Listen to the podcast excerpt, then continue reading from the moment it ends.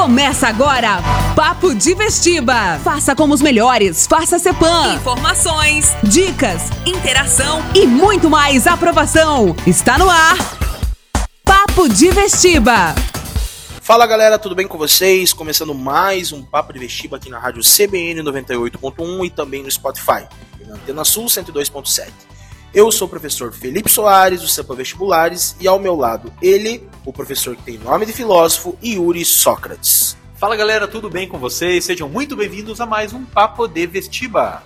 Papo de Vestiba.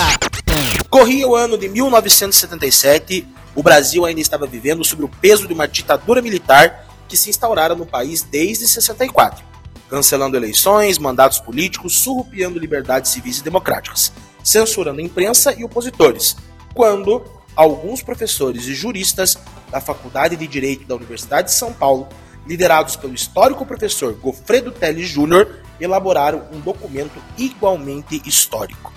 Esse documento era a Carta aos Brasileiros, assinada por milhares de cidadãos e lida publicamente no Largo do São Francisco, sede do curso de Direito da USP.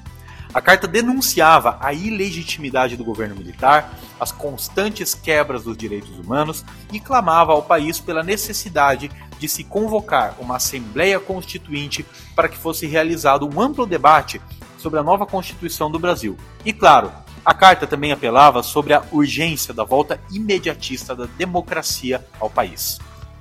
Mais de 40 anos depois, uma nova Carta pela Democracia foi elaborada por professores da Universidade de São Paulo e endossada por empresários, artistas, políticos e também trabalhadores.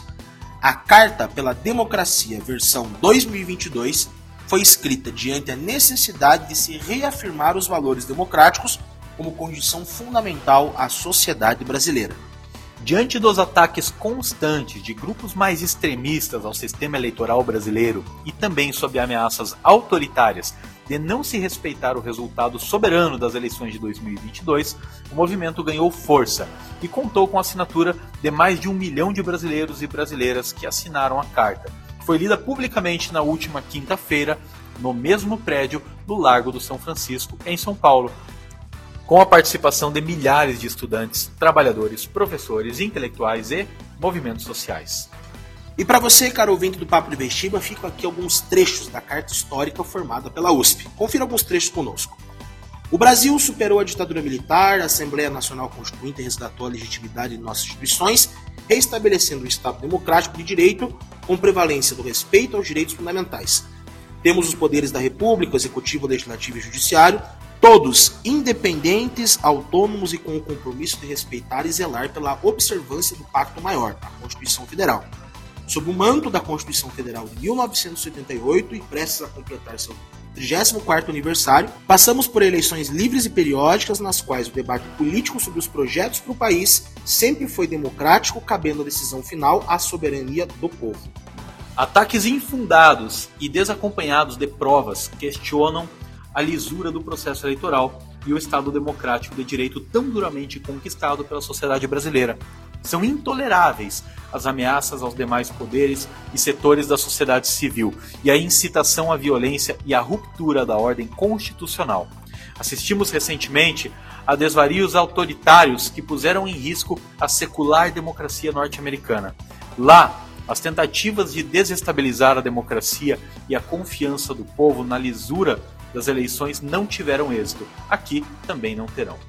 E o texto da Carta dos Brasileiros pela Democracia termina dizendo assim: Imbuídos do espírito cívico que lastreou a Carta dos Brasileiros lá em 77 e reunidos no mesmo território livre do Largo de São Francisco, independentemente da preferência eleitoral ou partidária de cada um, chamamos as brasileiras e os brasileiros a ficarem alertas na defesa da democracia e do respeito ao resultado das eleições. No Brasil, não há mais espaço para retrocessos autoritários. Ditadura e tortura pertencem ao passado. A solução dos imensos desafios da sociedade brasileira passa necessariamente pelo respeito ao resultado das eleições. Em vigília cívica contra as tentativas de rupturas, bradamos de forma uníssona Estado Democrático de Direito sempre. Bom, a carta que teve assinatura de artistas, intelectuais, banqueiros, comerciantes e várias autoridades brasileiras pode ser lida na íntegra no site da Universidade de São Paulo como Carta aos Brasileiros e Brasileiras pela Democracia. Fique atento, que é um tema bem recorrente e pode cair no vestibular para vocês. É isso aí, galera. O Papo de Vestiba dessa semana fica por aqui e até a semana que vem. Um grande abraço a todos e até mais. Você ouviu? Papo de Vestiba. Cepam Vestibulares. Há 40 anos, ou melhor no vestibular.